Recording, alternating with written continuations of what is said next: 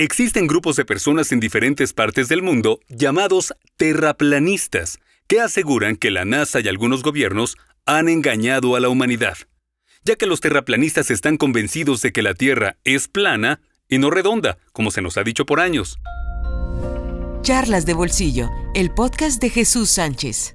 Hola, bienvenido al episodio número 8 de Charlas de Bolsillo. Yo soy Jesús Sánchez y me da mucho gusto que me acompañes aquí, donde estaremos charlando brevemente de cosas y casos que me parecen interesantes y que me encantaría compartir contigo.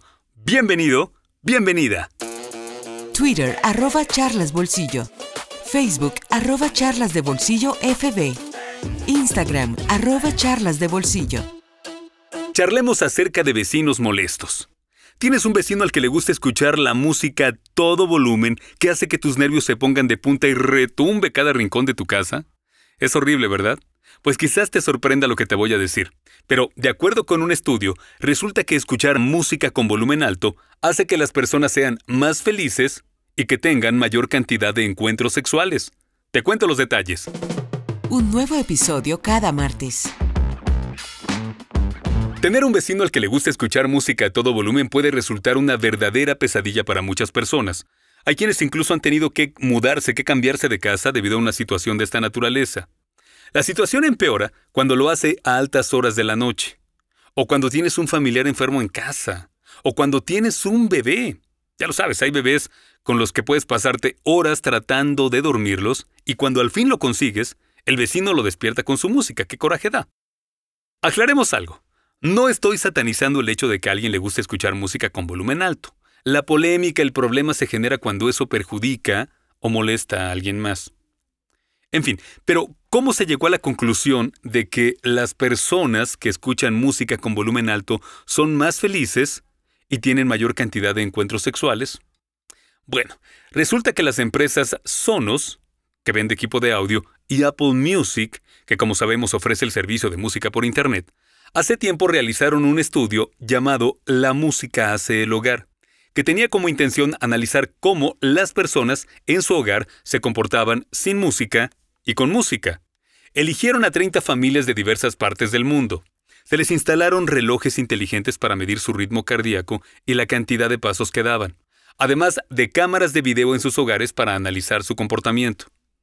La investigación constó de dos etapas, cada una de una semana. Durante la primera semana, durante la primera etapa, la vida de las familias transcurrió de manera tranquila, con poca interacción y pocas muestras de afecto. Incluso el contacto visual en momentos importantes, como la cena, era pues muy poco, de hecho por eso fueron elegidas estas familias. En la segunda semana se le instaló a cada familia un sistema de sonido Sonos, ya sabes, sus bocinas, su reproductor de música, etc., y una suscripción a Apple Music para que escucharan toda la música que quisieran ilimitadamente. Todo gratis, por supuesto. Las cosas cambiaron. Los videos de la segunda semana mostraron un cambio radical de comportamiento. Los integrantes de las familias charlaban más entre ellos, sonreían más, cantaban a todo pulmón, bailaban y mostraban afecto. Y aquí viene algo todavía más interesante.